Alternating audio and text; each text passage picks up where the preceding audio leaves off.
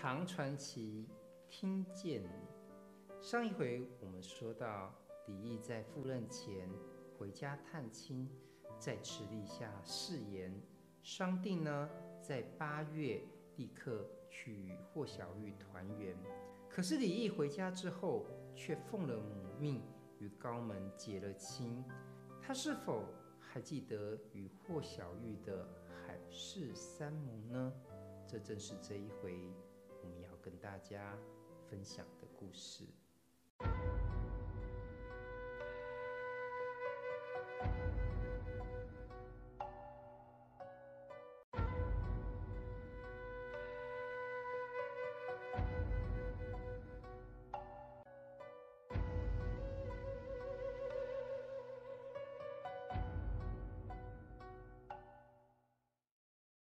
话说李绅心想，他既然自己已经违背了约定，耽误了去接霍小玉的日期，索性就什么音讯也不给他，想让霍小玉就此断了对他自己的想望，又设法嘱咐远在京城的亲友，不要对霍小玉泄露任何的风声。再说。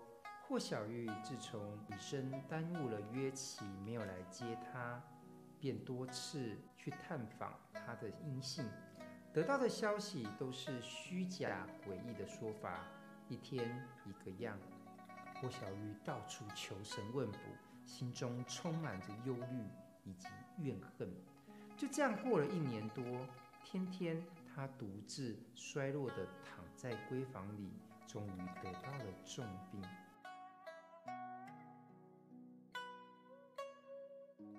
虽然李绅音信全无，霍小玉对他的思念却一点都没有改变。他四处送礼，买通李绅的亲友，想要从他们那儿得到一点消息。由于这样急切的寻求，他家里面的钱财也都用光了，只好常常拿箱子里面珍贵的服饰珍玩，叫侍儿呢偷偷去典当掉。大多呢。都托西市寄售的店侯景仙为他卖。有一次，他叫侍儿晚纱拿了一只紫玉钗到侯景仙那儿卖。这途中啊，就遇到宫中作坊的老玉工。他看到晚纱手上拿着这个玉钗，就走上前来，只说：“这玉钗是我做的。”那年霍王的小女儿十五岁的时候。特别叫我制作这个玉钗，当时呢还给我了一万钱的酬劳呢，我一直没有忘记。你是什么人呢？这只玉钗是打哪得到的？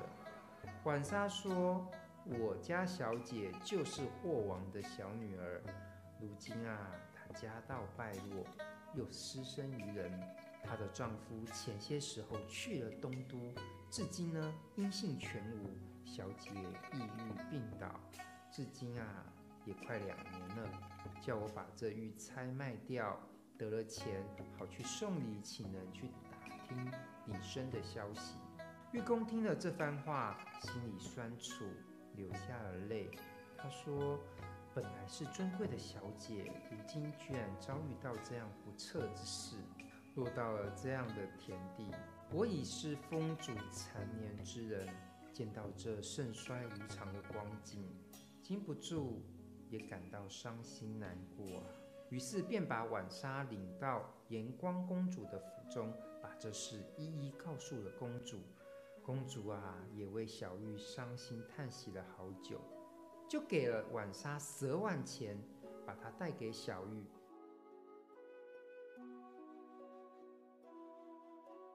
这时，李绅所定的未婚妻卢氏刚好也住在长安。李绅筹足了钱财之后呢，就回到了郑县。那年的腊月，他请了个假，准备回到长安结婚。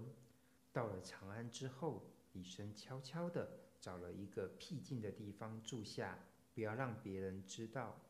有位叫做崔允明的读书人呢。是李绅的表弟，性格呢非常的忠厚，过去啊，也常常和李生一起到霍小玉家欢聚、饮宴、谈笑，亲密无间。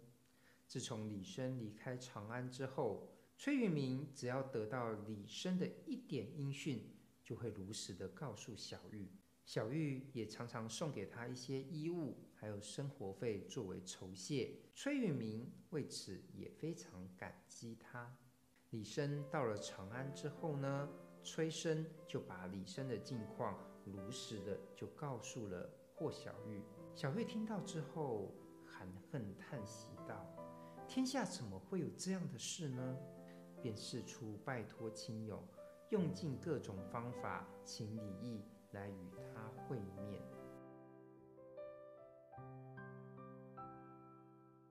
而吕生呢，也知道了霍小玉的近况。他总觉得自己辜负了他，背弃了那海誓山盟。他觉得自己对不起霍小玉，而且他也知道霍小玉的病体沉重。